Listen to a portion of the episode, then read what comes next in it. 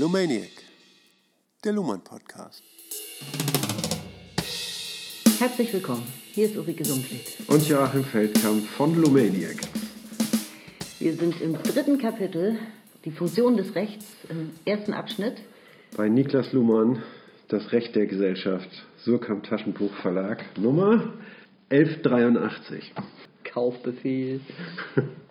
Wir machen weiter, weil wir das letzte Mal die erste Hälfte dieses Abschnitts bereits äh, beackert haben.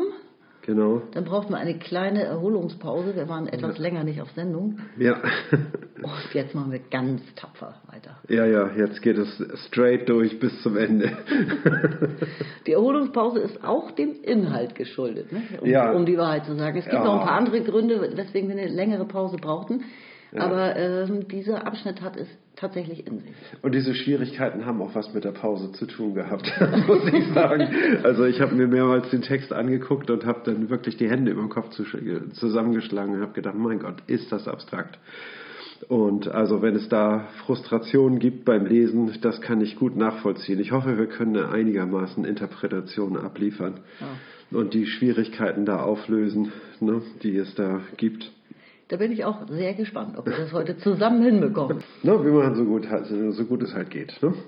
Wollen wir noch mal ein bisschen zusammenfassen, wo wir zuletzt waren? Also die erste Hälfte des Abschnitts, kleiner Ja. Rückblick, ne? weil das ist ja der Einstieg ins Kapitel. Ja. Und ich finde, der Anfang ist immer besonders wichtig, weil da ja die ganze äh, Fragestellung aufgemacht wird, das Problem aufgerissen wird. Ne? Wie weit sind wir? Die Fragestellung ist ja, welche Funktion hat das Recht für die Gesellschaft? Und was haben wir jetzt zuletzt gesehen in Folge 26? Naja, also er stellt sich die Frage, wie muss die Funktion des Rechts formuliert sein? Kann man sich dann an, äh, an der Sozialdimension orientieren und sagen, dass, die, äh, dass das Recht für die Gesellschaft eine soziale Funktion hat und wenn ja, welche? Ne? Da müsste man dann auf äh, die Grundsätze des Sozialen zurückgreifen und müsste eine, äh, eine soziale äh, Definition herbeiführen. Und äh, da sagt Luhmann, aber da würde man sich wirklich im, im Detail verstricken. Man wäre der Situation, in der man gerade versucht, dieses auszuformulieren, ähm, wäre man an die ähm, historische Situation des Sozialsystems verwiesen ne, und äh, es würde zu jeder Zeit eine andere äh, Formulierung dabei herausfallen, äh, welche Funktion das Recht denn jetzt darin hat. Also das würde sich beharrlich ändern.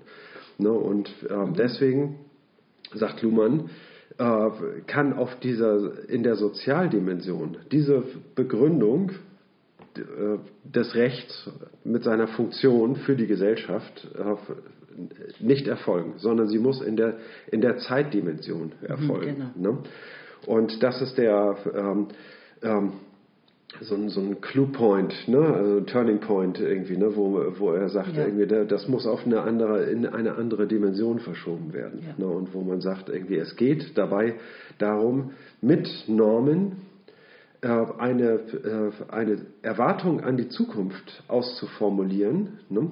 Und, äh, und zwar immer, es geht immer darum, ne? also zeitlich immer darum, Ja. ne? eine Erwartung an die Zukunft auszuformulieren und in Form von äh, Normen äh, zu gießen. Die Zukunft ne, ist ja eine Ungewissheit. Ne? Wir wissen ja nicht, was in der Zukunft geschehen wird. Ne? Und, ähm, und diese Unsicherheit soll absorbiert werden ne? durch Erwartungen. Ne? Und diese Erwartungen werden formuliert in Normen. Ne? So und so äh, ist äh, eine normative rechtliche Erwartung. Ne? Und, äh, und das bestimmt unsere Zukunft. Und damit wird diese Unsicherheit der Zukunft in gewisser Weise absorbiert. Ja, also zumindest auf, in rechtlicher Hinsicht. Ne? Ja, Und, und ich glaube, so, das wäre jetzt ja auch bald schon der Anschlusspunkt, die Stelle, wo wir waren. Wie geschieht das denn eigentlich? Naja, es geschieht erstens durch Kommunikation sowieso ja, und zweitens durch spezifische rechtliche Semantik, die dann eben ähm, verdichtet und wiederholt wird. Ne? ja.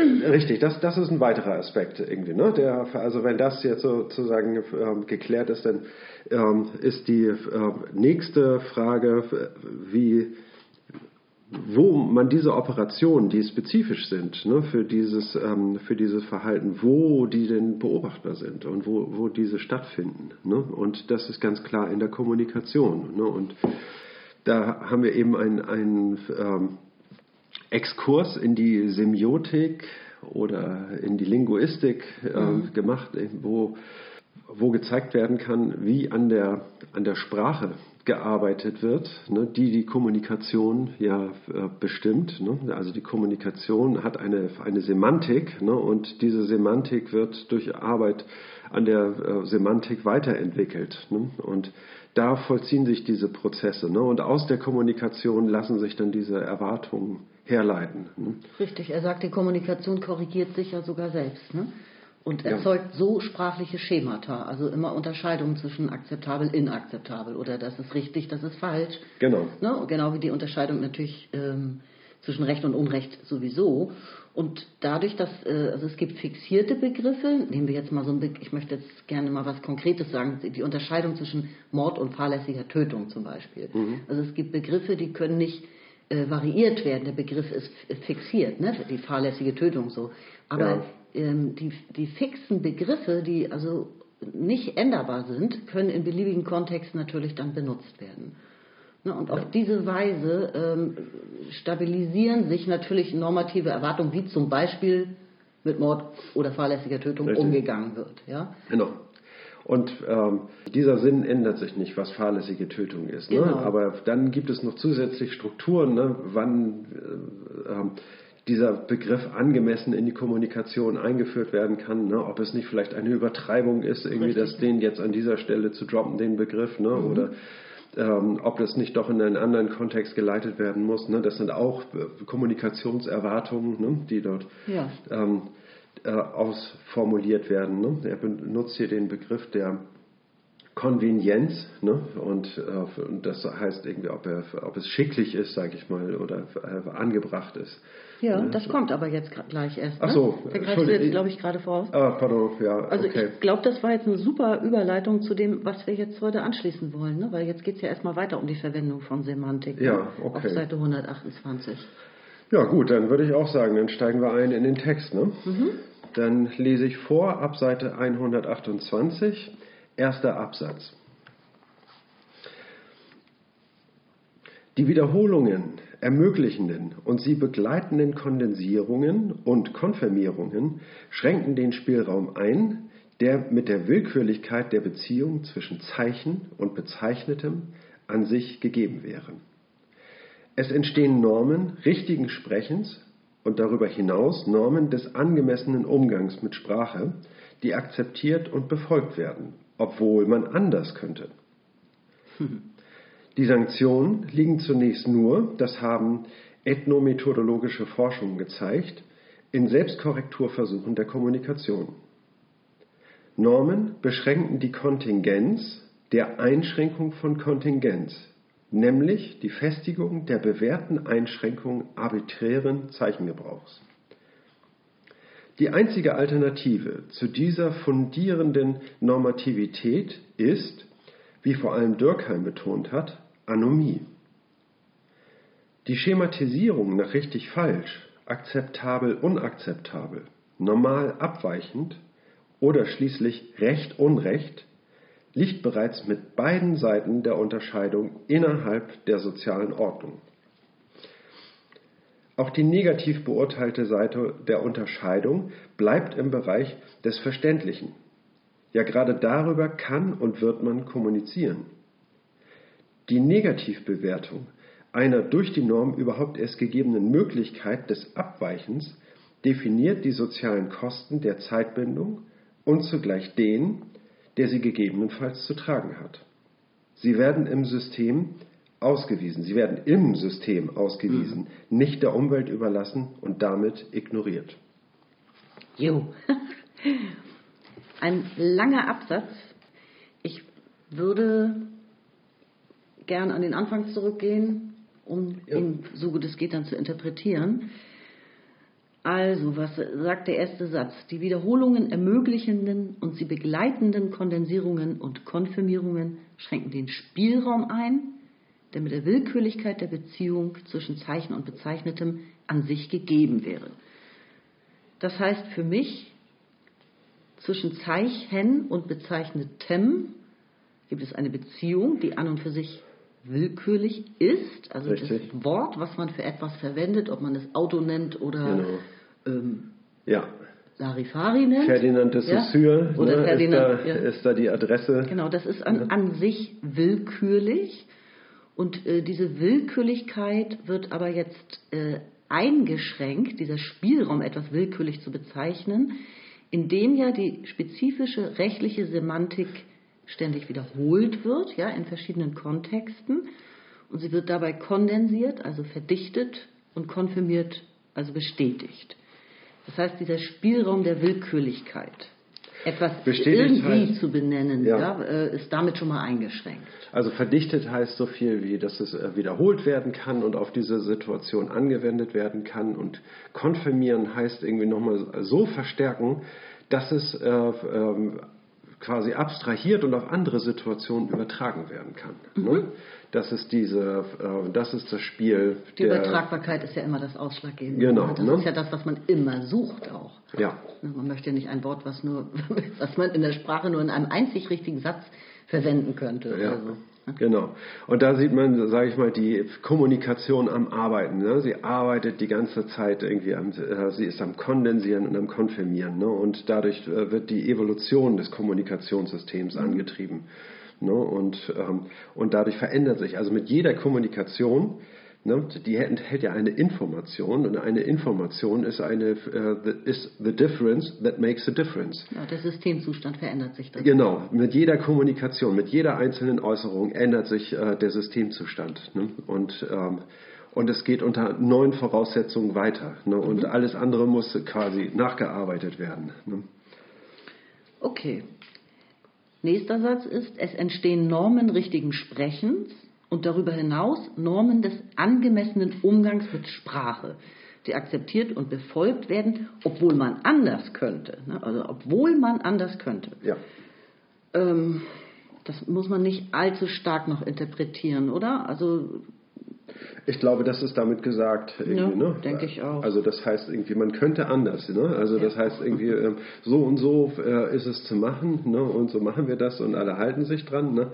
Man könnte auch anders. Ne? Und das ist der ähm, springende Punkt. Ne? Das heißt also, wir haben ja, sage ich mal, einen Selektionsspielraum, wie es sein könnte. Ne? Ja. Und ähm, Aber es ergibt einfach Aber keinen es soll Sinn. eben so sein, Ja, ne? Es ergibt keinen Sinn, anders zu verfahren meistens. Ja, oder es ist so entschieden worden. Ne? Es ist immer eine Frage von Entscheidungen auch, ne? wie es denn sein soll. Ne? Also aktive Entscheidungen. Okay, also wir gehen immer mal davon aus, dass jemand erfolgreich kommunizieren möchte. Ne? Also Mhm. die Kommunikation soll, da soll es einen Anschluss dran geben. Ja.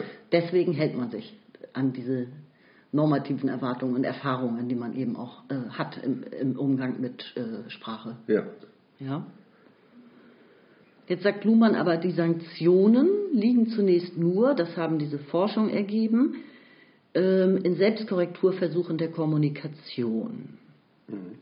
Das ist relativ einfach, finde ich. Ne? Das heißt, dass die, ähm, ja, es gibt ja ein, es gibt jetzt einen normativen, äh, eine normative Erwartung, wie zu kommunizieren Ja. ist, ne? welche Zeichen gebraucht werden und äh, was, was da angemessen ist. Ne? Und ähm, ja, aber wenn es da irgendwie eine, eine Normativität gibt, worin besteht dann die Sanktion? Ne? Ja, eben einfach darin, dass wenn du das nicht richtig, äh, wenn du den, wenn du Begriffe falsch verwendest oder wenn du, äh, sage ich mal, völlig übertreibst und so, ne, dann wirst du ähm, korrigiert in, Genau. in der Kommunikation. Ne? Dann geht man zurück von der Sachebene auf die, äh, auf die äh, Sozialebene ne? und sagt irgendwie, ja, Moment, das scheint mir jetzt irgendwie ein bisschen äh, übertrieben zu sein und so. Ne? Ähm, das müssen wir, glaube ich, ein bisschen abmildern. Ja. So, ne? Und da wird deine, deine Äußerung ein bisschen relativiert so, ne? oder, oder ganz relativiert. Ne? Und, und dann geht's weiter. Ne? Und das ist die einzige Sanktion. Also keine Richtig. Strafen oder sonst irgendwas. Ne? Einfach nur Selbstkorrekturversuche. Genau. Und jetzt sagt er, Normen beschränken, ist ein herrlicher Satz, Normen beschränken die Kontingenz der Einschränkung von Kontingenz. Nämlich die Festigung der bewährten Einschränkung arbiträren Zeichengebrauchs.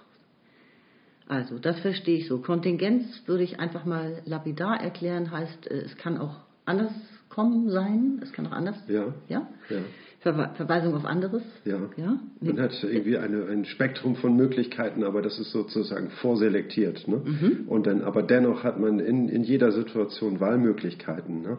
Und ja, dies eben, und dann kann man in diesem Spektrum, sage ich mal, Anschlussmöglichkeiten suchen, auf die man eingehen will. Genau, und jetzt kommt ja dieses doppelt Trickreiche in diesem Satz. Wenn es eine Kontingenz gibt in der Kommunikation, dann heißt das ja, es könnte auch anders kommen. Und äh, was aber nicht anders kommen kann, ist, dass es anders kommt. ja, also Wow. das ist darin nicht vorgesehen. Ja, also Normen beschränken diese äh, Möglichkeit. Ja, Ja. es kann zwar alles anders kommen, aber nicht, dass es äh, anders kommen könnte. Und äh, wofür sorgen Sie? Sie, äh, Sie sorgen dafür, dass äh, der arbiträre, also der will, ein willkürlicher Zeichengebrauch, der wird eingeschränkt. Ja? Also das wird gefestigt, es hat sich, es bewährt sich, es hat sich, oh, das ist so kompliziert ausgedrückt, Ja. es hat sich bewährt, dass man willkürlichen Zeichengebrauch einschränkt. Ja. Ja? Ja. So würde ich, das ist wiederum zu einer Norm geworden. Ja, ja. Oh, dieser Satz, ehrlich. Ja, ja. Ne, Also ich meine, ganz normale Kommunikation ist ja einfache bzw. doppelte Kontingenz. Ne? Das heißt also, Ego und Alter äh, wissen nicht, was man als nächstes sagen wird ne? und lassen sich aber auf dieses Wagnis ein ne? und kommunizieren trotzdem miteinander und gucken, was dabei herauskommt. Ja. So, ne? Und dann und jetzt sind wir, jetzt kommt noch eine zusätzliche Ebene hinzu zu der doppelten Kontingenz, ne, die, nämlich die Einschränkung der äh, Kontingenz, ne, Ja. indem man und das ist eben durch die ähm, äh, wie soll man sagen, durch, den, durch die Disposition der Kommunikation, des Kommunikationssystems gegeben. Ne? Das heißt also, was da, äh, was überhaupt erwähnbar ist ne? und was im Bereich des Kommunizierbaren liegt. Ja, ne? genau. Das ist der, ähm, äh, das wird dadurch eingeschränkt. Mhm. Ne? Und was anderes ist nicht kommunizierbar. Ne? Also man kann es versuchen, aber man wird wahrscheinlich damit scheitern. Genau. Jetzt gibt es natürlich doch noch die Möglichkeit der Anomie, also die Abweichung von der Norm, an, a, ne, Anomie. Und da, sagt er, das ist die einzige Alternative zu dieser fundierenden Normativität. Und das hat vor allem Dürkheim betont. Ja, ich habe da auch ein bisschen, also mir war das auch neu und ich habe da ein bisschen was nachgeschlagen und Anomie meinte irgendwie, glaube ich, bei Dürkheim ein, ein Zustand, äh, der gesetzlos ist, ne? also wo es, äh, keine Norm Was ja aber auch eine Normabweichung wäre. Ja, was, was eigentlich auch sowas wie, ja, ja, ne? das ist auf jeden Fall eine Normabweichung, ne? aber dass da eine, ja, aber das wäre ja Autonomie. Also ich bin mir damit nicht sicher, Entschuldigung. Ähm, ich würde sagen, da- da es jetzt sich auf Dürkheim bezieht und man da jetzt ein bisschen fundierte Kenntnisse braucht, was er damit genau meint, ne? nämlich Dürkheim gelesen haben muss oder einschlägige Kapitel in seinem Werk irgendwie, ne, würde ich sagen, müssen wir überspringen, können wir nicht zu liefern. Ne? Sehe ich auch so. Den nächsten Satz finde ich jetzt sehr interessant, da habe ich auch lange drüber nachgedacht, also wie es zu verstehen ist. Und zwar geht es hier um dieses Schema, die Schematisierung zwischen zum Beispiel richtig falsch oder das ist akzeptabel, das ist inakzeptabel. Ja. Ja. Da sagt Luhmann, das liegt bereits mit beiden Seiten der Unterscheidung, also mit dem positiven Wert Mhm. und mit dem negativen Wert, innerhalb der sozialen Ordnung. Ja. Ne? Und auch innerhalb der erwartbaren Kommunikation. Ne? Wenn man Genau, etwas ja. äh, äußert, was nicht akzeptabel ist, dann ist das innerhalb der, ähm, der erwartbaren Kommunikation. Ne? Richtig, und ich, also ich verstehe das so, weil wir ja vorher bei diesen normativen Erwartungen wären, äh, waren. Ähm, wir wollen zwar über Recht reden und wir, wir wollen akzeptabel kommunizieren und so weiter und so fort. Wir wollen immer den positiven Wert einer Unterscheidung, an, den streben wir immer an. Richtig, sozusagen. ja. Aber ähm, bereits in der sozialen Ordnung, also zu den normativen Ge- Erwartungen der Gesellschaft gehört es bereits, dass es diese andere Seite gibt. Ja, klar. Und gerade auf die stürzt man sich ja, Ja, richtig. Kommunikation. Genau, das wollte ich gerade sagen. Ne? Ja. Das ist ja der Punkt, auf den man eingehen muss. Ne? Wenn wir das alle akzeptieren, ja, dann gibt es eigentlich nichts, worüber man reden muss. Ne? Ja. Ne? Sondern gerade die äh, Inakzeptabilität, ups, In Akzeptanz könnte man sagen. Akzeptanz, ne? Die in der Kommunikation zum Ausdruck kommt. Gerade das ist ja das, was der Kommunikation das Material liefert, wo sie weiterarbeiten muss. Ne? Was Zündstoff. genau, das ist der Zündstoff, ne? der verarbeitet werden muss. Genau. Und was sagt er jetzt? Die Negativbewertung, also zum Beispiel, das ist inakzeptabel, ja. Die Negativbewertung einer durch diese Norm überhaupt erst gegebenen Möglichkeit des Abweichens, ja. Mhm. Weil erwartet wird ja, dass auf akzeptable Weise kommuniziert wird.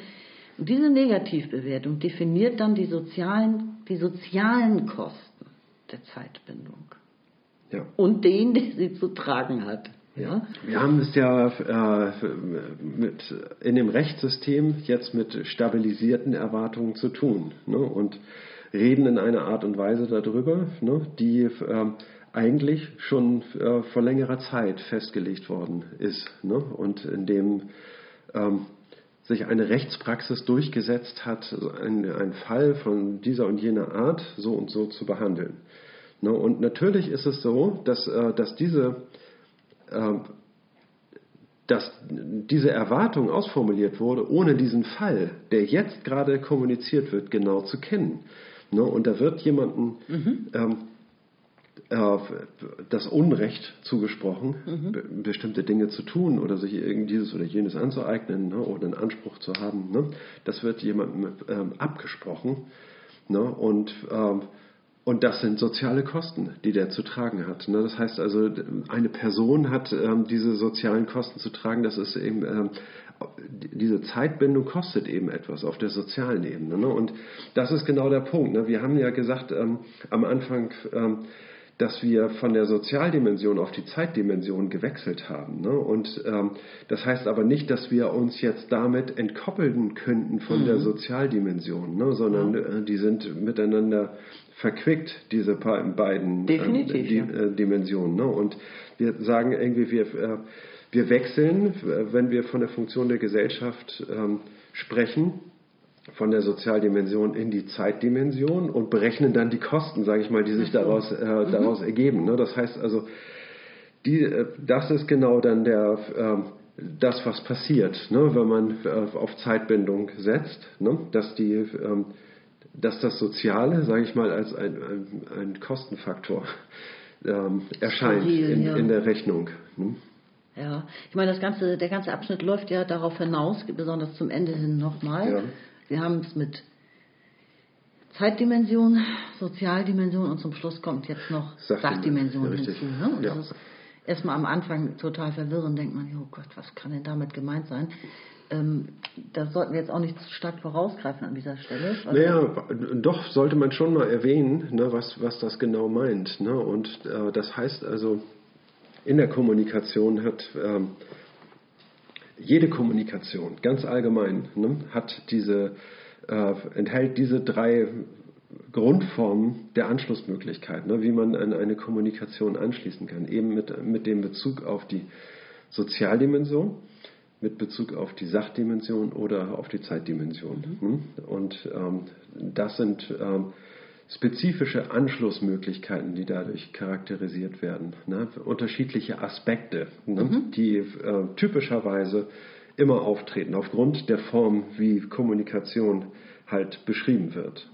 Und wenn wir auf die Sozialdimension äh, eingehen, ne, dann haben wir diesen äh, diesen selbstreferenziellen Bezug in der, in der Kommunikation, ne, der äh, zur Sprache kommt. Ne? Und wir kommunizieren darüber, dass wir kommunizieren, könnte man sagen. Wenn wir auf die Zeitdimension äh, reflektieren, dann haben wir quasi diesen historischen Bezug und die äh, zeitliche Abfolge. Und wir haben eine, wir berufen uns, sage ich mal, auf die Stabilität dieser Strukturen, ne, die, wir, ähm, die wir alle gemeinsam als, als stabil annehmen Ne, und äh, durch einen Bezug darauf ne, kann man eben äh, festlegen, was, was jetzt gelten soll, ne, indem man historische Bezüge hervorkramt, alte Urteile und so weiter. Ne? Und damit mhm. kann man eine, ähm, das ist äh, typisch für die Zeitdimension. Und die Sachdimension ist dann letztlich der Fall, der verhandelt wird, worum es geht. Der, ne? der inhaltlich. Fall, ja. ne? Inhalt, Thema. Ja, Genau, ne? also das ist bei dieser Redeweise gemeint und es gehört ganz allgemein in die, mhm. in die Theorie sozialer Systeme ne? und ist nicht spezifisch für das Rechtssystem. Ja, okay. Das war ein guter Einschub, finde ich. Okay, jetzt haben wir noch einen letzten Satz, glaube ich, in diesem Absatz. Mhm. also er hatte ja zuletzt gesagt, diese Möglichkeit des Abweichens von Normen definiert die sozialen Kosten der Zeitbindung und den, der sie zu tragen hat. Jetzt kommt der letzte Satz. Sie, diese sozialen Kosten ne, der Zeitbindung, werden im System ausgewiesen, nicht der Umwelt überlassen und damit ignoriert. Mhm. Also das, ich ein bisschen irritiert über den Satz, also Sie, die sozialen Kosten der Zeitbindung, werden im Rechtssystem ausgewiesen, verstehe ich so, mhm. ja? Ja. Damit nicht der Umwelt überlassen, also es ist ein spezifisches rechtliches Problem sozusagen, was das Rechtssystem selbst löst und damit ignoriert, verstehe ich jetzt aber nicht. Wer, also wer ignoriert das jetzt? Die sozialen Kosten werden nicht ignoriert, soll das heißen. Das heißt ja. nicht ignoriert. Ja, ne? genau. Das war, ist nämlich meine Vermutung. Ja. Nein, nein, hätte nein, ein zweites nicht stehen müssen, um es deutlicher zu machen, finde ich. Das Definitiv nicht. Die sozialen Kosten werden nicht ignoriert, ne, sondern spielen. Also wir haben hier eine andere, äh, wir haben ja jetzt äh, argumentieren auf der Ebene der Zeitdimension ne, und, äh, und jetzt haben wir, welche Konsequenzen hat es? Ne, dass wir äh, da auf die Zeitdimension äh, wechseln und dort versuchen, unsere Erwartungen zu stabilisieren und die Zukunft sicherer zu machen. Mhm. Ja, das hat eben soziale Kosten, die zum Zeitpunkt, wo man sich festlegt, nicht absehbar sind. Richtig, ja. Ne? Und die sind ähm, und das wird im System verhandelt. Mhm. Ne? Und damit wird eben auch so eine Diskussion wieder neu aufgemacht, wenn man sieht, irgendwie, aha, die sozialen Kosten steigen da ins Unermessliche irgendwie, ne? dann müssen wir was an den Erwartungen ändern, dann müssen wir äh, ja. hier weiter dran arbeiten ne? und da weiter darüber diskutieren, ob nicht an anderer Stelle Unrecht geschieht ne? und ob da nicht irgendwelche anderen Erwartungen und äh, die zurechtgestellt werden, verletzt werden. Ne? Mhm. Alles klar. Dann lese ich weiter auf Seite 129, würde ich sagen. Ja.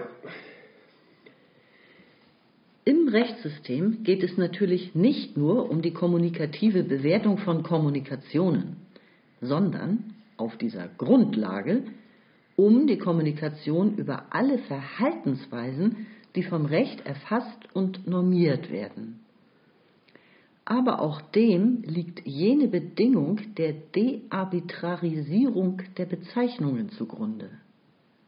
Und auch hier muss deshalb die Zeitbindung gebüßt werden, in der Form, dass Unrecht etabliert und zugerechnet wird. Machen wir kurz einen Absatz, ne? Ja. Ja, das, das heißt eigentlich, genau das, was wir eben gesagt haben, nur anders eben herum. Ne? Also eigentlich habe ich mit den, der Interpretation eben schon ein bisschen vorausgegriffen. Ne? Die Zeitbindung muss gebüßt werden, wenn die sozialen Kosten zu hoch steigen. Ne? Das ist der. Ähm, ne? wir haben.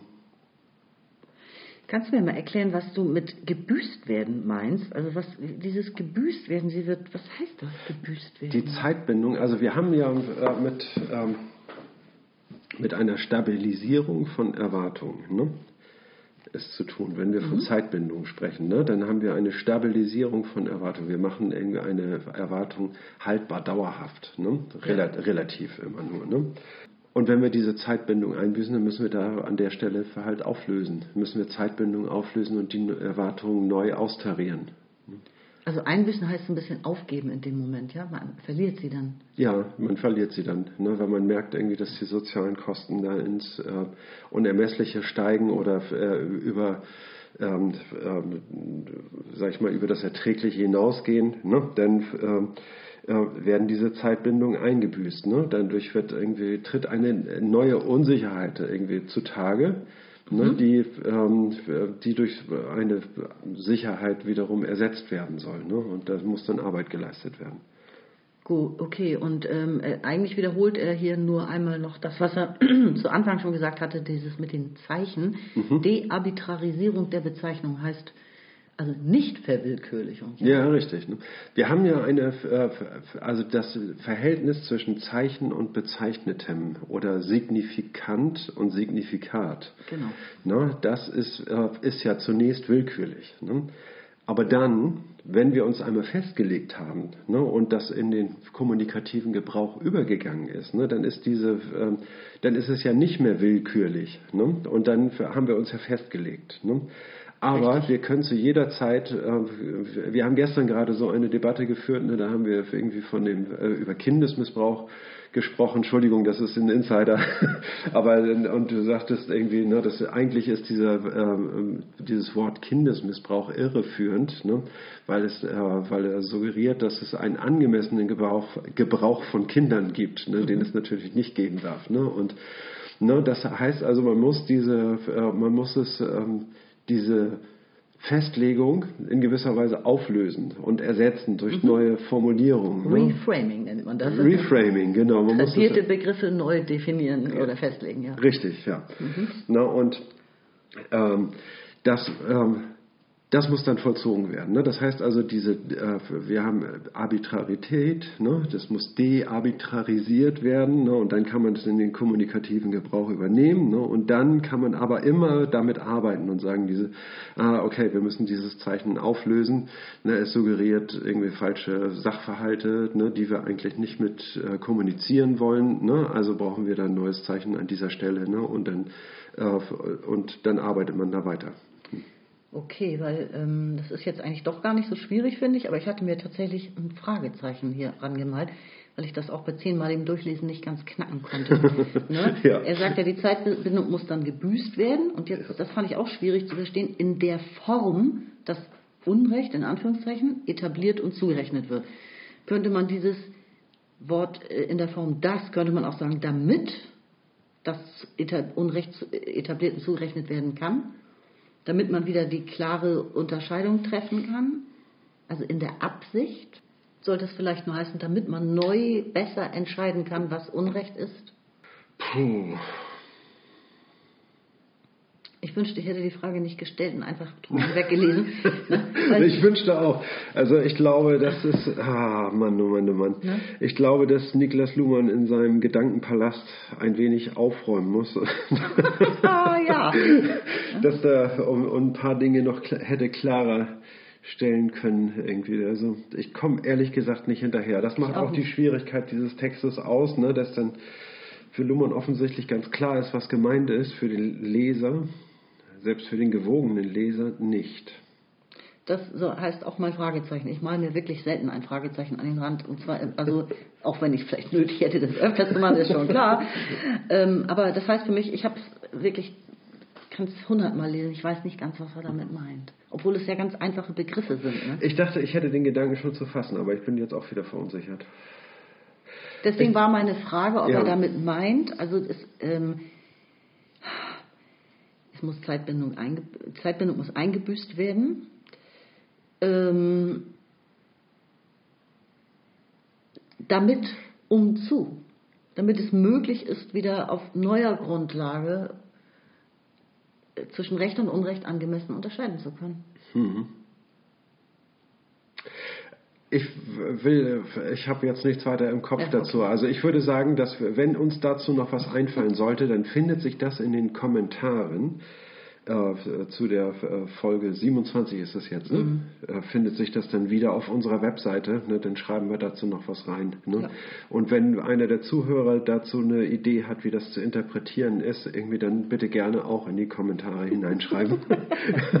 und auf die Art und Weise können wir jetzt weitergehen. Okay, ich schnapp mir nochmal den nächsten Absatz, weil dieser so kurz war. Seite 129 geht's weiter.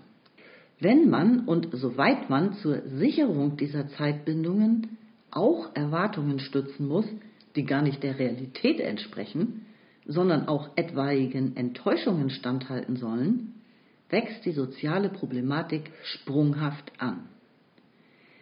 Wer sich zu solchen Erwartungen bekennt, muss Konflikte im Voraus entscheiden, ohne zu wissen, wer wie an ihnen beteiligt sein wird.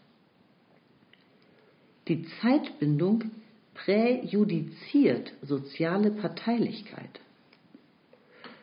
Die Freiheit des Verhaltens wird, wenn nicht faktisch, so doch auf der Ebene der Erwartungen im Voraus eingeschränkt. Diejenigen, die aus welchen persönlichen, situativen oder sachlichen Gründen auch immer gegen die Erwartungen verstoßen möchten, werden vorab benachteiligt. Das Recht diskriminiert. Es entscheidet für den einen und gegen den anderen. Und dies für eine im Einzelnen noch nicht absehbare Zukunft. Okay. Zitat Ende. Ja, d- das hatten wir, glaube ich, schon ähm, ein bisschen so angesprochen. Ne? Das heißt also, wenn wir uns da jetzt auf, eine, äh, auf einen Rechtsgebrauch geeinigt haben, ne? dann entscheiden wir damit Konflikte, die sich erst in der Zukunft zeigen werden. Genau. Ne? Die sind präjudiziert. Ne? Die können, können wir noch gar nicht kennen, diese Fälle. Ne? Die sind in der Zukunft. Ne? Aber ähm, wir erwarten, äh, enttäuschen auch die Erwartungen, die in der Zukunft erst liegen und äh, erst entstehen. Ne? Sie Und, sind vorverrechtlicht sozusagen. ja, Ne? ja, präjudiziert, vorverurteilt. Vorverurteilt, ja. Ja, ne? also es ist jetzt nicht so ein Vorurteil, äh, so in diesem, ähm, ja doch, es ist ein Vorurteil, richtig, ja. Ne? Also wir haben den, Fall noch gar nicht angesehen, ja, aber haben da in, in gewisser Weise schon entschieden, Mhm. was Recht und was Unrecht ist. Ne?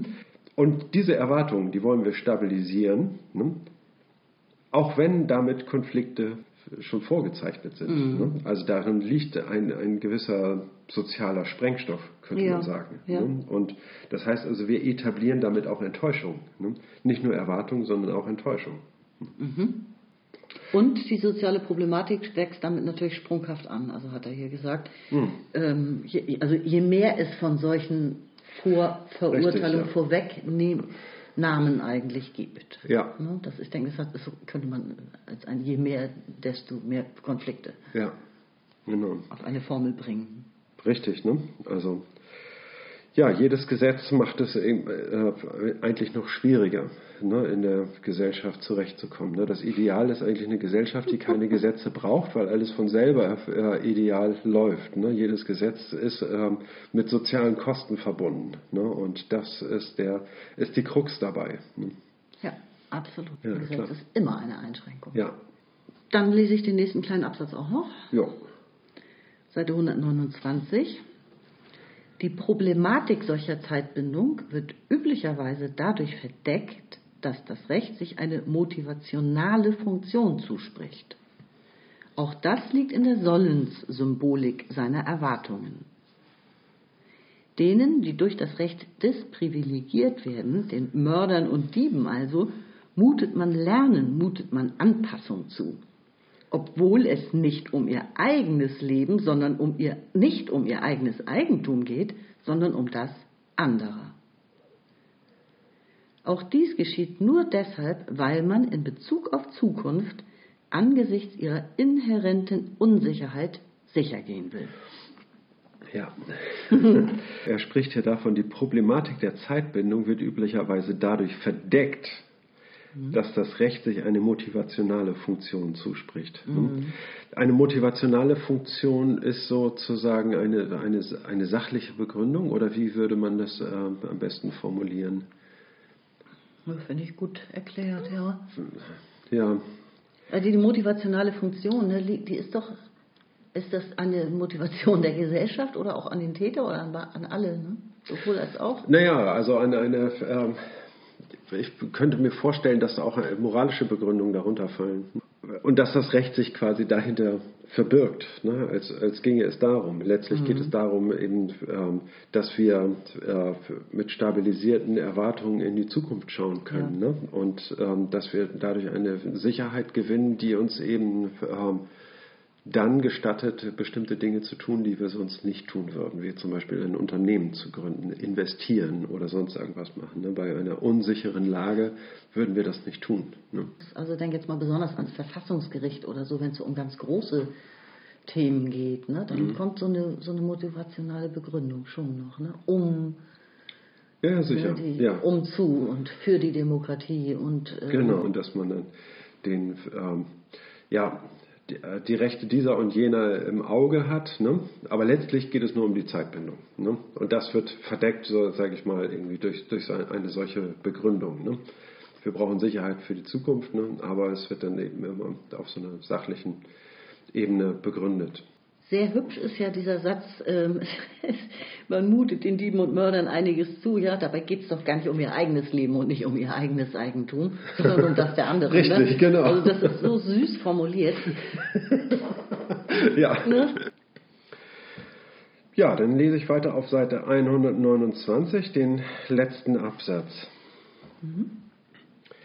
Dieser Zukunftsbezug der Rechtsfunktion erklärt den Symbolisierungsbedarf aller Rechtsordnung. Es handelt sich bei Rechtsnormen um ein Gefüge symbolisch generalisierter Erwartungen. Damit werden nicht nur generalisierte, situationsunabhängige Hinweise gegeben, sondern Symbole stehen immer auch für etwas, was als solches unsichtbar ist und nicht sichtbar werden kann. Hier also die Zukunft. Mit Symbolisierungen, mit Symbolisierungen erzeugt die Gesellschaft, man kennt das aus dem Bereich der Religion, spezifische Stabilitäten und spezifische Empfindlichkeiten. Man verlässt sich auf das Symbol, gerade weil man das, was damit gemeint ist, nicht sehen kann. Das Zeichen wird, das definiert uns äh, den Symbolbegriff, als Zeichen reflexiv. Es wird als Zeichen bezeichnet. Aber damit kann nicht wirksam ausgeschlossen werden, dass eine anderslaufende Realität sich durchsetzt und man sich am Ende getäuscht sieht. Und dann reicht der Effekt zumeist weit über den gegebenen Anlass hinaus. Mhm. Jo, ähm, es geht um Symbolik. Ne? Die, Ja. ähm, also ich verstehe es so, dass Recht, nee, nee, die Rechtsfunktion ist ein Symbol für die Zukunft. Symbole kann man nicht sehen. Ein Symbol ist ähm, Doch das Symbol kannst du sehen, aber es verweist auf etwas, was, es, was du nicht was, sehen kannst. Genau. Ja. So, ja.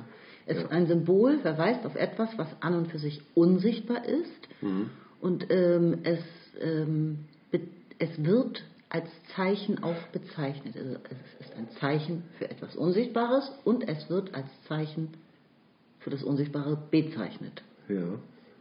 Und in diesem Fall ist das Symbol der Rechtsfunktion die Zukunft. Ja. Es ist die Zukunft, ja. Das, ähm, also zumindest die, äh, die rechtliche Zukunft. Es wird auch in Zukunft Recht geben. Ne, das, das, ähm, ich würde so sagen, also das ähm, Symbol ist äh, das Recht ne? oder das Rechtssystem. Das Rechtssystem ist ähm, äh, symbolisiert Zukunft, das Abwesende. Ne? Auf jeden Fall. Nur wir sind noch gar nicht bei dem Begriff Rechtssystem, wenn man mal ganz genau ja, das, vorgeht. das, das ist richtig, aber ähm, ähm, äh, wir haben es hier. Also sagen, wir können ja noch mal Satz für Satz uns vorgehen. Ne, der erste Satz ist dieser Zukunftsbezug der Rechtsfunktion. Ja, Erklärt den Symbolisierungsbedarf aller Rechtsordnung. mhm. Es handelt sich bei Rechtsnormen um ein Gefüge symbolisch generalisierter Erwartungen. Symbole stehen immer etwas für etwas, was unsichtbar ist. Hier also die Zukunft. Richtig. Ja, das ist so wie das, äh, das Himmelreiche irgendwie Gottes sozusagen. Ne? Das ist ja die ähm, Ankündigung, ne? dass man die, ähm, sag mal, so wird ja in der religiösen Myth- Mythologie erzählt, ne? dass man irgendwie vom Paradies ausgegangen ist, vom Paradies abgefallen ist ne? und dass man sozusagen, aber dass man am Ende sozusagen dieses Himmelreich auf Erden ne? wieder äh, rum eintritt. Ne, und das, äh, das wird symbolisiert in der, äh, in der ganzen religiösen Lehre. Ne? Und das ist diese, äh, diese Abpräsentation. Ne? Und die funktioniert nur, wenn man das eben nicht sehen kann. Ne? Ansonsten funktioniert sie nicht. ne? Wenn das hier der Himmel sein soll, irgendwie, ne? also, der, ne? dann, äh, also wenn wir so so sagen würden, irgendwie dies ist das Himmelreich irgendwie, ne? dann würde kein Christ, glaube ich, zur Kirche gehen, weil da gibt es ja noch jede Menge dran auszusetzen. Ne? Das funktioniert nur, wenn wir, äh, wenn wir mit dieser Fiktion leben, dass Ja. das sich irgendwann alles erfüllen wird ne? und alles zu seinem Recht kommt und alles seine Ordnung findet. Ne? Fiktion, das ist für mich das griffigere Wort tatsächlich. Ja. ja, ja. Das ist für mich viel, viel besser als Symbol allein. Science Fiction, würde Ja. ich sagen, trifft es noch besser. nee, Science Fiction. Also Science Fiction, Religious Fiction. Nee, aber ich meine, also in, in Zukunft wird sich sozusagen diese Fiktion erfüllen, irgendwie, ne? Das ist eine Utopie, ne? Ja. Das wird irgendwie ne, auch, ähm, Genau, und wofür braucht die Gesellschaft solche Symbolisierungen? Sie erzeugt sie, ähm, damit sie spezifische Stabilitäten erwerben kann. Also Genau. in Bezug Ja. auf Recht in Zukunft. Es wird auch in Zukunft ein Recht, also Recht geben, egal wie es Ja. äh, Genau. gestellt ist, ja? Ja. wie dieses Recht aussieht, aber es wird Recht geben. Mhm. Davon kann die Gesellschaft ausgehen, durch die Existenz Genau. von Recht. Und wenn das so ist, ne, dann kann man bestimmte Dinge tun. Dann kann man investieren, dann kann man sich auf etwas verlassen, irgendwie, ne, dann hat man die Sicherheit, die man braucht, um, ne, um äh, bestimmte Dinge zu tun, ne, die Zeit erfordern, ne, bis sie sich erfüllen, ne, aber dann eben auch ihre Wirkung entfalten können. Ne, und Ne, diese Stabilität äh, braucht die Gesellschaft. Ne? Und das symbolisiert eben das Rechtssystem. Ne? Es ist ein Symbol, ein Versprechen, ne? dass, es, äh, dass es möglich ist, dass es diese Sicherheit gibt.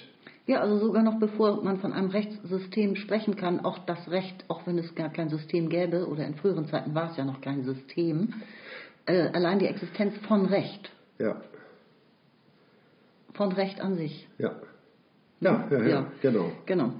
Ja, nicken kann man immer so schwer in ähm, genau, da habe ich ganz vergessen, dass Ja. man das nicht sehen kann. Genau, natürlich kann man nicht ausschließen, dass man sich am Ende getäuscht sieht und die Realität ist anders gelaufen, das ist ganz klar. Und dann reicht der Effekt meist weit über den gegebenen Anlass hinaus. Also jetzt, Ja. kündigt jetzt geht es langsam in die Sozialdimension, auf die er jetzt gleich kommt. Ne? ja, Gut, dann mache ich jetzt weiter. 130. Der Zeitbezug des Rechts liegt nach all dem weder nur in der Dauer der Geltung der Normen, die nach änderbar, nicht änderbar unterschieden werden, noch in der immanenten Geschichtlichkeit des Rechts. Er liegt auch nicht darin, dass das Material des Rechts, das menschliche Verhalten, in Raum und Zeit gegeben ist. Er liegt in der Funktion der Normen, nämlich darin, dass man versucht, sich wenigstens auf der Ebene der Erwartungen auf eine noch unbekannte, genuin unsichere Zukunft einzustellen. Daher variiert mit den Normen auch das Ausmaß, in dem die Gesellschaft selbst eine unsichere Zukunft erzeugt. haben wir eigentlich schon abgearbeitet äh, oder interpretiert, ne? aber ich muss jetzt ganz besonders bei diesem Abschnitt jetzt nochmal gerade daran denken, ne? wir haben jetzt gerade ähm, gerade äh, gestern oder vorgestern irgendwie gab es diese Schicksalswahl in den USA und ähm, und äh, Joe Biden ist ähm, als Präsident gewählt worden. Wie es aussieht, ne? also äh, noch ist er jetzt nicht im Amt ne? und, äh, und da laufen noch Prozesse. Ne? Also es gibt immer noch ein Stück Unsicherheit in dieser ganzen Rechnung. Ne? Aber wie sehr die, ähm, das Sicherheitsgefühl mit äh, der Gesellschaft damit variiert. Ne? Deswegen wird es die ganze Zeit als Schicksalswahl bezeichnet, ne? weil eben eine, weil wir in eine ungewisse Zukunft schauen. Ne? Wenn Trump weiterhin das, äh, die Regierungsgeschäfte leitet und und sämtliche Paragraphen nur zu seinem eigenen Vorteil wendet und ganz findig sich darin zeigt, irgendwie alles äh, zu seinen Gunsten äh, zu interpretieren und zu nutzen. Ne? Ich finde, das passt tatsächlich sehr gut, da wäre ich gar nicht drauf gekommen. Weil ich glaube, die Sozialdimension äh, hat jetzt bereits darüber entschieden, ähm, dass äh, sie würde die Rechtsdimension praktisch sch schlagen. Also selbst wenn Trump irgendeinen Paragraphen jetzt raus tüft, austüfteln würde, der es ihm irgendwie noch ermöglichen würde, doch noch im Amt zu bleiben, Ja. ähm, es, es ist bereits etwas geschehen. Der Systemzustand der Gesamtgesellschaft hat sich bereits geändert. Ja. Ja, also die normativen Zukunftserwartungen sind jetzt äh, pro Biden und gegen Trump. Ja. Und das lässt sich, glaube ich, nicht mehr ändern. Da würde es jetzt zu einem Kampf dieser äh, Rechtsdimension sozusagen und Sozialdimension kommen. Ja. Also ich würde sagen, es ist, äh, das, die Würfel sind gefallen. Kann Also- man nicht sagen. Ich glaube auch, dass die ähm, dass Trump-Fans und Anhänger ähm, da jetzt in gewisser Weise schon resigniert haben. Ne? Und ähm, äh, im Gegensatz zu Trump, irgendwie, der sich immer noch nicht geschlagen gibt ne? und, und weiterkämpfen will. Ne? Ja, gut. Ja, wir, wir also- sind jetzt mitten in der Zeitdimension. Wir reden jetzt gerade in, in einer Stunde, in der sich schon wieder alles geändert haben kann. Ne? Also das Ja. ist jetzt liegt einfach heute am, am Datum, an dem wir uns gerade treffen. Ja. Ne? Genau, auf jeden Fall steht, äh, äh, steht Trump für andere Normen. der Gesellschaft als beiden. Und ähm, das schlicht sich eben auch irgendwie genau in dieser Wahl wieder. Ne? Äh, möchtet ihr jenes Wertesystem oder dieses Wertesystem äh, mhm. und ähm, wollt ihr diese Erwartung oder jene Erwartung? Genau. Ne? Und das drückt sich darin aus. Ne? Und die einen meinen eben den starken Führer zu brauchen, der sich gerade als der Schwächere erwiesen hat. und, und die anderen äh, äh, wollen sozusagen ein, ein, eher demokratisches und sozial orientiertes Wertesystem, ne? was mhm. sie irgendwie aus der Ära Obama noch kennen vielleicht. Hm? Na, und damit ist das äh, steigt das Maß der und sinkt, steigt oder sinkt das Maß der Unsicherheit äh, bezogen auf die Zukunft. Ne? Und ich glaube, dass da ähm, ein sehr viel sichereres mhm. Gefühl äh, bezogen auf die Zukunft entstanden ist in den USA, als es zuvor war. Ja klar, weltweit ja sogar. Weltweit. Wie ja. man sieht, ne? weltweit, ne? weil ja sogar ja. alle Außenminister sofort reagieren und sagen, oh, jetzt können wir wieder unsere transatlantischen Beziehungen ja. oder ne, die internationalen Institutionen können jetzt wieder äh, ja. darauf hoffen, mit, ja. mit, den USA zusammenzuarbeiten. Ja. Ich habe das bei unseren Spaziergängen gemerkt, wirklich, ne, als es dann äh, sich so langsam abzeichnet, dass Biden gewinnt. Ne? Also ich habe mich zehn Kilo leichter gefühlt beim, beim Spazierengehen. Also mir ist wirklich, als wäre mir wirklich eine Last von den Schultern gefallen. Das hat mich wirklich psychisch belastet. Da ja. siehst du mal, wie die äh, normativen Erwartungen an das Rechtssystem ja. äh, dich persönlich beeinflussen. Ja, ja, ja, ja tatsächlich. Aber ich würde gerne noch tatsächlich noch mal einmal wirklich auf äh, den, die Sätze selbst hier eingehen, weil ich äh, beim erstmaligen Lesen Achso, ich ähm, dachte, wir könnten noch ein bisschen weiter über Gefühle reden.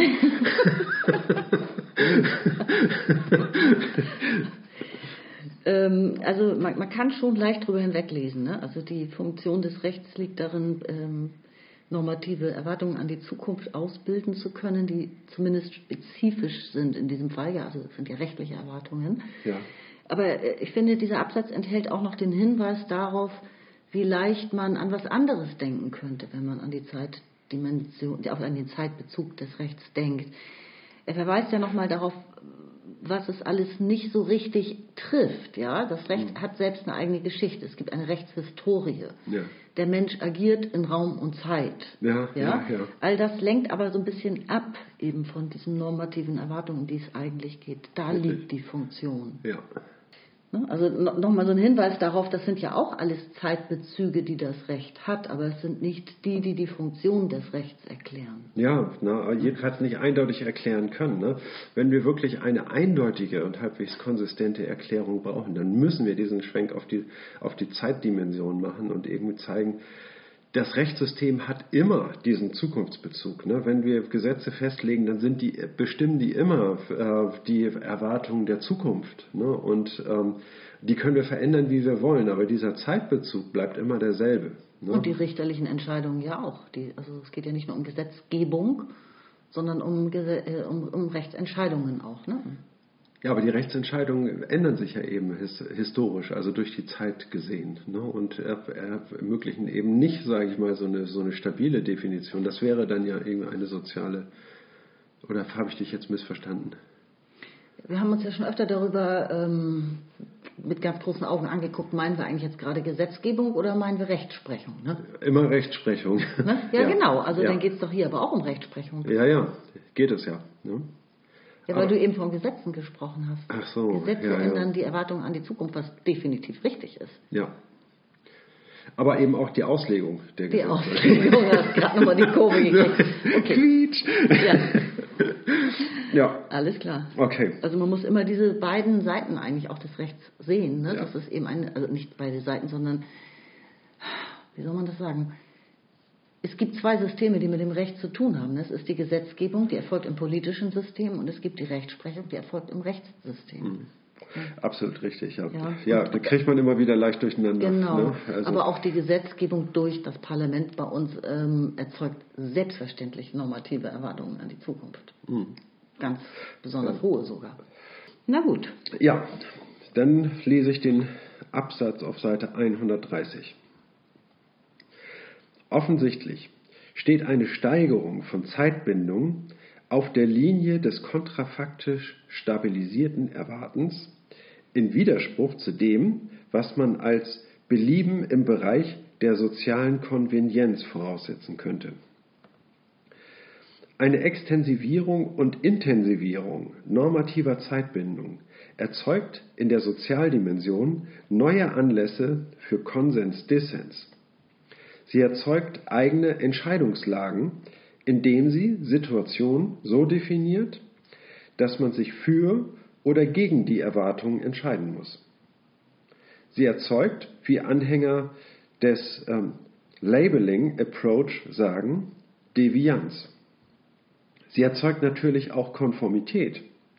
Das Resultat ist eben die Zwei-Seiten-Form, Konsens-Dissens, mit den sich an ihr entzündenden sozialen Spannungen. Das Resultat ist eine Entzweiung, eine Bifurkation mit der für Bifurkationen typischen Folge, dass eine Geschichte entsteht, je nachdem, welcher Weg beschritten wird und dass kleine Ausgangsursachen durch Abweichungsverstärkung große Wirkung haben können. Mhm. Hier musste ich tatsächlich ganz stark an Kampagnen denken, die immer eine Bifurkation hier erzwingen. Ja. Ne? Eine Entscheidung, man muss sich entscheiden, genau. sozusagen. Ne? Ne? Eine neue Entscheidungssituation dagegen, ne? entscheiden. Genau. Ne? Also man, es, man kann es nicht dem Belieben mehr überlassen, man kann dieses Thema nicht mehr verschweigen. Diese Kampagnen bringen das Thema nach vorne mhm. und sagen, wenn ich jetzt nichts tue, ne, dann sage ich weiter so. Wenn, und, aber ja, ich äh, erzeuge einen Druck und sage irgendwie, ihr müsst euch für die andere Seite entscheiden. Ja, durch eine neue Unterscheidung tatsächlich. Ne? Eine gute Kampagne führt eine neue Unterscheidung ein die so zuvor noch nicht gesehen wurde. Ja. ja? Und, und, bezeichnet sie vielleicht auch so neuartig, dass man darüber stolpert eben. Und dann ist das Bewusstsein eigentlich gezwungen, sich zu fragen, bin ich jetzt dafür oder dagegen. Ne? Ja. Das, also so laufen Kampagnen. Und ähm, ich meine, das, worüber wir gerade sprachen, jetzt auch im Fall von Trump oder so, die Gesellschaft feiert ihn schon, obwohl er womöglich noch rechtliche mhm. An, Angriffe starten wird. Ja, das wissen wir noch nicht genau. Mhm. Das ist ja hier gemeint mit der, mit der Sozialdimension. Also ähm, es gibt lose Übereinkünfte, so will ich das für mich sagen, ja. äh, in der Gesellschaft. Die sind gar nicht verrecht, noch nicht oder nicht verrechtlicht. Ja? Es mhm. gibt einfach gesellschaftliche Übereinkünfte, äh, die auch äh, auf, auf normativen Erwartungen beruhen und welche mhm. erzeugen auch. Und die können eben in Konflikt geraten mit, mit rechtlichen mhm. Entscheidungen. Ja. Und wenn der Konflikt groß ist, weil im Rechtssystem viel entschieden wird, stark verändert wird oder so, mhm. ähm, ja, dann kann das kann eine kleine Ursache, eine kleine Änderung, ein, ein kleines Urteil oder so kann gigantische Folgen haben. Mhm.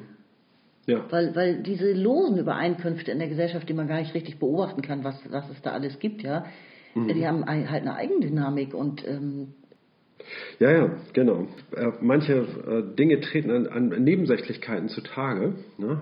kommen in den ähm, öffentlichen Diskurs genau. ne? und werden da äh, und jeder Zeitungsartikel legt dann sozusagen noch einen Stein drauf irgendwie, ne? Und es wird immer, immer größer und immer breiter, ne? Zum Beispiel Black Lives Matter ist jetzt auch wieder so losgegangen. Ne? Also Richtig, ja. ich, ich will das jetzt überhaupt nicht damit kleinreden, aber es war ja trotzdem in Anführungszeichen nur ein Mord in einer Reihe von Morden. Richtig. Ja, aber ja. also eben, es gibt sowieso eine Vorgeschichte und so, aber es entzündet sich, wie man immer so sagt, an einem Punkt X, mhm. den auch niemand vorhersehen kann. Ja. Ne? Da gibt es, glaube ich, sogar einen Fachbegriff für oder als Sprichwort, dass der ja. Tropfen, der das fast zum Überlaufen bringt. Ich ne? glaube, das, das waren wirklich nur äh, Art und Weise, einzelne Formulierungen. Ich glaube, dieses I can't breathe, ne? das mhm. hat irgendwie eine. Ähm, hat eine symbolische Bedeutung entfaltet Richtig. irgendwie, ne? weil die äh, alle Leute sich, äh, alle Schwarzen in den USA ja. sich so fühlen, als wenn sie nicht atmen könnten. Mhm. So, ne? Nicht frei und, atmen können, ja. Ne? Und ähm, ich glaube, an solchen ähm, Nebensächlichkeiten, die in diesem Fall eingetreten sind, mhm. ne, hat sich dann eben äh, so viel daran angeknüpft. Ne? Auch wieder so eine sprachliche Formulierung, sage ich mal, die da so eine enorme Wirkung entfaltet hat. Ne? Genau. Ja, nochmal zurück zum Text, glaube ich. Ich glaube, dass das Entscheidende in diesem Absatz ist, dass, ähm, dass man sagen, dass man diese Zeitbindung ne, nicht beliebig intensivieren und extensivieren kann. Ne? Das heißt also, äh, indem man immer noch genauer bestimmt, irgendwie, mhm. wie es sein soll und so, ne? sondern dass es äh, einhergeht mit sozialen Spannungen, die sich daraus eben resultieren, ne? dass, dass es am laufenden Meter zu Konsens-Dissens Entscheidung Richtig. kommt, ne? ob man sich jetzt an diese Norm hält. Also denken wir an das Maskengebot irgendwie. Ne? Viele Leute sind nicht bereit, irgendwie eine Maske zu tragen. Ich will das nicht machen, so, ne? obwohl das eigentlich nur eine Kleinigkeit ist. So, ne? Und ne? dass diese, ne? also sie sind nicht bereit, sich an diesen Konsens anzupassen und gehen irgendwie auf die andere Seite und äh, auf die Dissens-Seite. Ne? Und das genau zeigt eben auch ähm, genau die Grenzen, sage ich mal, die, das, äh, die dem Rechtssystem gesetzt sind. Ne? Sie müssen also vorsichtig irgendwie an diese Grenze herangehen, irgendwie nur diese Grenze respektieren, sich möglicherweise auch zurücknehmen. Ne? Das heißt also, die Gesellschaft äh, setzt dem Rechtssystem auch von außen Grenzen. Absolut. Du hast ja am Eingang äh, dieser Folge, finde ich, das gut aufgedröselt. Ähm, Luhmann sagt ganz klar, hast du ja gesagt, die Funktion des Rechts ist nicht so etwas wie soziale Kontrolle oder so, ja, oder? Mhm. Aber ähm, die Sozialdimension Dimension gibt es ja trotzdem. Ja. Und das Recht operiert in der Gesellschaft, also Ja. in, einer, äh, in, in, in einem Sozialsystem. Ja. Und in diesem Sozialsystem, sagt er jetzt an dieser Stelle nochmal, da gibt es ähm, soziale Konvenienz. Was heißt das? Für mich heißt das so etwas wie Übereinkünfte, die aber eben nicht rechtlich formuliert sind. Aber es gibt sie ja trotzdem. Ja. Und es gibt ja in dieser Gesellschaft auch rechtliche Erwartungen, ohne dass sie vom Rechtssystem formuliert sind. Ja. Ja. Ist es rechtlich, dass ich meine Corona-Maske nicht trage? So, heißt ne? sozusagen Schicklichkeit, ne? Schicklichkeit, Angebrachtheit, ne? Das ist der, äh, Mhm. glaube ich, äh, Ja, ich habe jetzt, ähm, ich habe ziemlich oberflächlich nachgeschlagen und bin aufs Wort, auf das Wort Übereinkunft äh, mhm. gekommen und das ist Ja. so eine lose Übereinkunft. Also was, was hält man für, äh, für richtig Mhm. oder falsch? Welche Erwartungen haben wir auch, was eigentlich Recht oder Unrecht ist, auch, auch an, an, in der Zukunft? ja. Ohne dass es schon irgendwo ein Gesetz dazu gibt oder so. Trotzdem Mhm. haben wir ja unser Empfinden und da hat man doch auch ein, da gibt es doch so, ich würde es als lose Übereinkünfte bezeichnen. Okay, ja. Ja, Ja, was sich, was sich schickt, was ja genau. Ne? Also Sitten, ne? Sitten ja. auch, ja. Mhm. Gefühlte äh, Normen auch, Mhm. ja, die vielleicht gar nicht alle immer diskutiert werden, aber die existieren. Und die können eben in Widerspruch treten zu rechtlichen Entscheidungen. Ja. Ja, ich würde sagen, dann machen wir uns bereit für den letzten Absatz, ne? Genau. Also, allgemein ausgedrückt zeigt diese Analyse, dass Zeitbindungen nicht ohne soziale Kosten zu haben sind.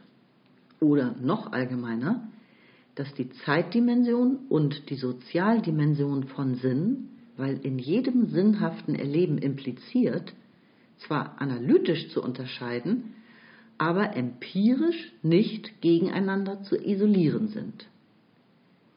Das Recht gilt uns deshalb als eine Form, die auf das Problem dieser Spannung von Zeitdimension und Sozialdimension bezogen ist und es ermöglicht, sie auch unter Bedingungen evolutionärer Steigerung gesellschaftlicher Komplexität auszuhalten. Innerhalb welcher Schranken und wie lange noch, ist damit nicht vorentschieden.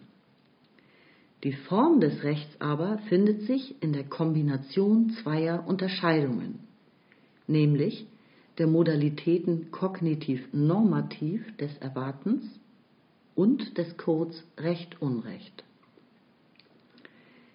Alle gesellschaftlichen Anpassungen des Rechts operieren in diesem Rahmen und variieren den sachlichen Sinn, den Inhalt der Rechtsnormen und die Programme, die eine jeweils richtige Zuordnung der Werte Recht und Unrecht regulieren, um Zeitbindung und Konsens-Dissensfähigkeit in einer Zone wechselseitiger Kompatibilität zu halten. Und weil die Sachdimension diese Ausgleichsfunktion wahrnimmt, gibt es keine sachliche Definition des Rechts. An deren Stelle tritt die Systemreferenz Rechtssystem. Ja. Punkt, Abschnitt, Ende. Aber Luhmann. nochmal ganz schön Koffer hier abgestellt. Also, gehen wir es nochmal Satz für Satz durch. Ne, ich glaube, dass dieser Abschnitt nochmal ganz wichtig ist. Allgemein ausgedrückt zeigt diese Analyse, dass Zeitbindungen nicht ohne soziale Kosten zu haben sind.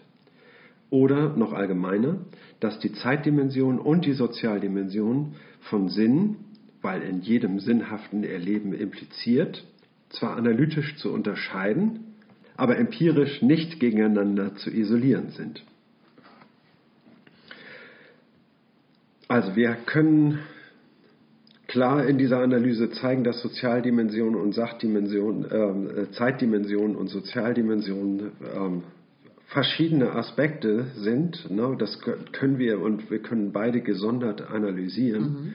Mhm. Ne? Aber man kann sie nicht gegeneinander isolieren, ne? Mhm. sondern es zeigt sich ganz klar, ähm, dass, ähm, dass sie sich wechselseitig interpenetrieren, die Sozialdimension mhm. und die Zeitdimension und, äh, und die Abhängigkeitslage ähm, äh, stark voneinander variiert. Ne? Das heißt also, wir können im Re das Rechtssystem abstellen auf eine zeitliche Funktion, ne? müssen dann aber eine Kostenrechnung aufmachen auf, der, äh, auf Seite der Sozialdimension. Ja. Ne? Und umgekehrt eben auch, ne? wir können ähm, Gesetze sozial begründen, abweichen von der Zeitdimension, die wir äh, und sagen, wir können äh, juristisch auch anders handeln und, und Gesetze sozial begründen, mhm. ohne den Rekurs auf, eine, auf die abstrakte Formulierung des Rechtssystems, ne, haben aber dann ähm, Kosten auf Seiten der Zeitbindung und mhm. der Stabilität. Ne. Mhm. Das ähm, hält, hält einander die Waage. Ne. Genau. Und der nächste Satz ist dann, das Recht gilt uns deshalb als eine Form, die auf das Problem dieser Spannung bezogen ist. Richtig, irgendwie. Diese Spannung nämlich zwischen Zeitdimension und Sachdimension. Ne? Oder auf das Problem dieser Spannung. Auf das Problem dieser ne? Spannungen, ja, noch besser natürlich. Ja. Und dann sie unter den Bedingungen evolutionärer Steigerung gesellschaftlicher Komplexität auszuhalten. Ne? Das heißt also, wir haben es mit einer komplexer werdenden Gesellschaft zu tun ne? oder auch äh, mit, äh, mit, einer Gesellschaft, die minder komplex wird. Irgendwie, ne? Das muss das Rechtssystem auch wiederum aushalten. Hm. Aber äh, grundsätzlich haben wir es mit einer Steigerung gesellschaftlicher Komplexität zu tun. Das ist der Normalfall. Und das Rechtssystem arbeitet, sage ich mal, äh, gegen diese Komplexitätssteigerung immer an und passt sich irgendwie diesen erneuten Level an und steigert damit selber auch die Komplexität. Ne? Das Recht mhm. wird dann damit ja auch immer komplexer. Ne? Und andere Systeme müssen diese Steigerung der Komplexität wiederum abarbeiten. Hm? Richtig. Und jetzt erklärt er diese Form eigentlich noch näher, ne? indem er sagt, ähm, die Form des Rechts findet sich in der Kombination von zwei Unterscheidungen. Ja. Ja, also es wird natürlich einerseits dieser Code Recht-Unrecht immer ständig unterschieden. Ja zwischen Recht und Unrecht unterschieden, aber eben auch in einer Kombination damit. Ähm, es geht einerseits um kognitives und um normatives Erwarten. Ja. Das haben wir aber auch in, in irgendeiner Folge äh, äh, lang bearbeitet. Ich äh, schreibe in den Kommentar rein, in welcher Folge wir das äh, bearbeitet haben. Ja.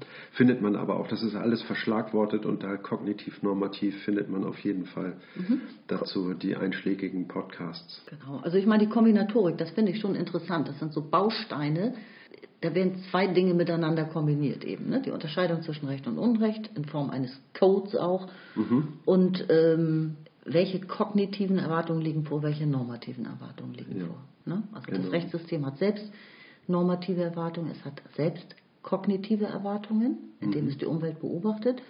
Und in der Gesellschaft wiederum, in der Umwelt, gibt es auch nochmal kognitive und normative Erwartungen ja. in der Sozialdimension. Ja. Okay, ja? Und ja. das alles wird miteinander kombiniert. Ja, du hast nochmal nachgelesen. Nee, habe ich nicht. Nee, hast du nicht? Ja, hier, Brain, hier, einfach. Und dann haben wir hier am Ende, kommt, kommt er nochmal auf die Sachdimension zu sprechen. Ich lese den Satz auch nochmal vor. Alle gesellschaftlichen Anpassungen des Rechts operieren in diesem Rahmen und variieren den sachlichen Sinn, den Inhalt der Rechtsnormen und die Programme, die eine jeweils richtige Zuordnung der Werte Recht und Unrecht regulieren, um Zeitbindung und Konsens-Dissensfähigkeit in einer Zone wechselseitiger Kompatibilität zu halten. Und weil die Sachdimension diese Ausgleichsfunktion wahrnimmt, gibt es keine sachliche Definition des Rechts. An deren Stelle tritt die Systemreferenz Rechtssystem. Die Rechts Ordnung wird durch diese Zukunftserwartung formuliert. Ne? Und, äh, und diese, auf der Sachdimension ne, mhm. werden, äh, die Sachdimension hat quasi nur eine Ausgleichsfunktion. Es wird Recht und Unrecht gesprochen, es wird da verteilt und auch präjudiziert. Ne?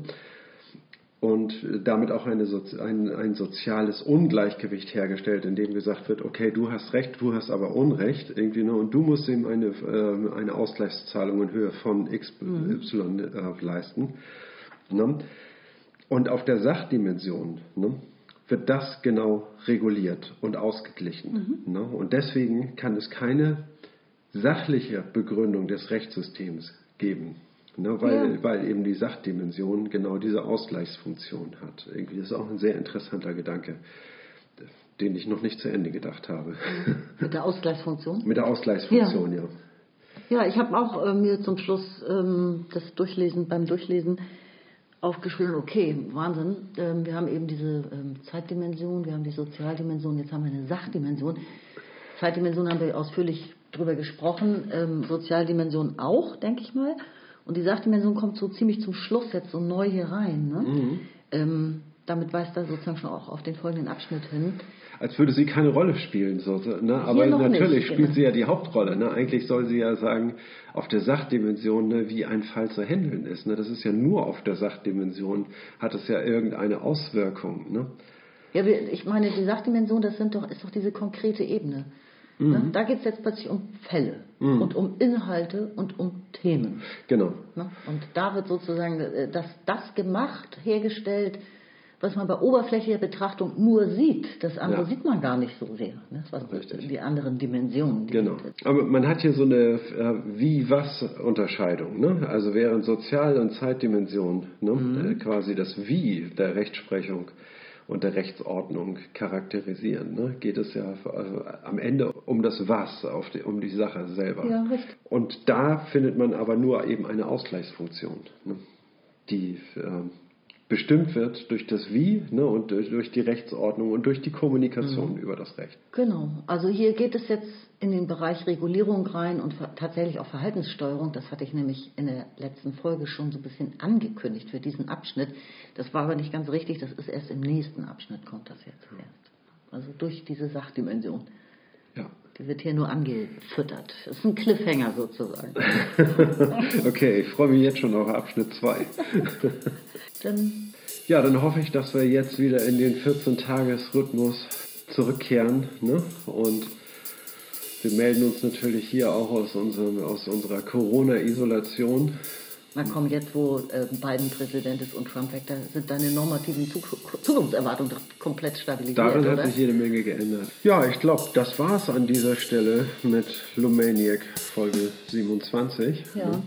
Dafür, dass der Abschnitt so schwer war, haben wir uns jetzt aber ganz gut ja. äh, committed, finde ich, wir beiden, ja. oder? Was? Ich werde diesen Absatz auf jeden Fall nochmal im Auge behalten und vielleicht an, an gegebener Stelle nochmal darauf zurückkommen, vielleicht das ein oder andere nochmal richtig stellen. Ich bin ziemlich überzeugt davon, dass wir über äh, die ein oder andere Schwierigkeit hinweggelesen haben. Na, es ist einfach sau schwierig. kann, ich kann es nicht anders sagen. Na gut, wir haben unser Bestes gegeben und es versucht. Für Hinweise ja. sind wir dankbar. Alles klar, Kommentarfunktion. Ne? Also bis zum nächsten Mal. Ne? Es grüßen euch Joachim Feldger und Ulrike. Bis dann. Tschüss. Tschüss.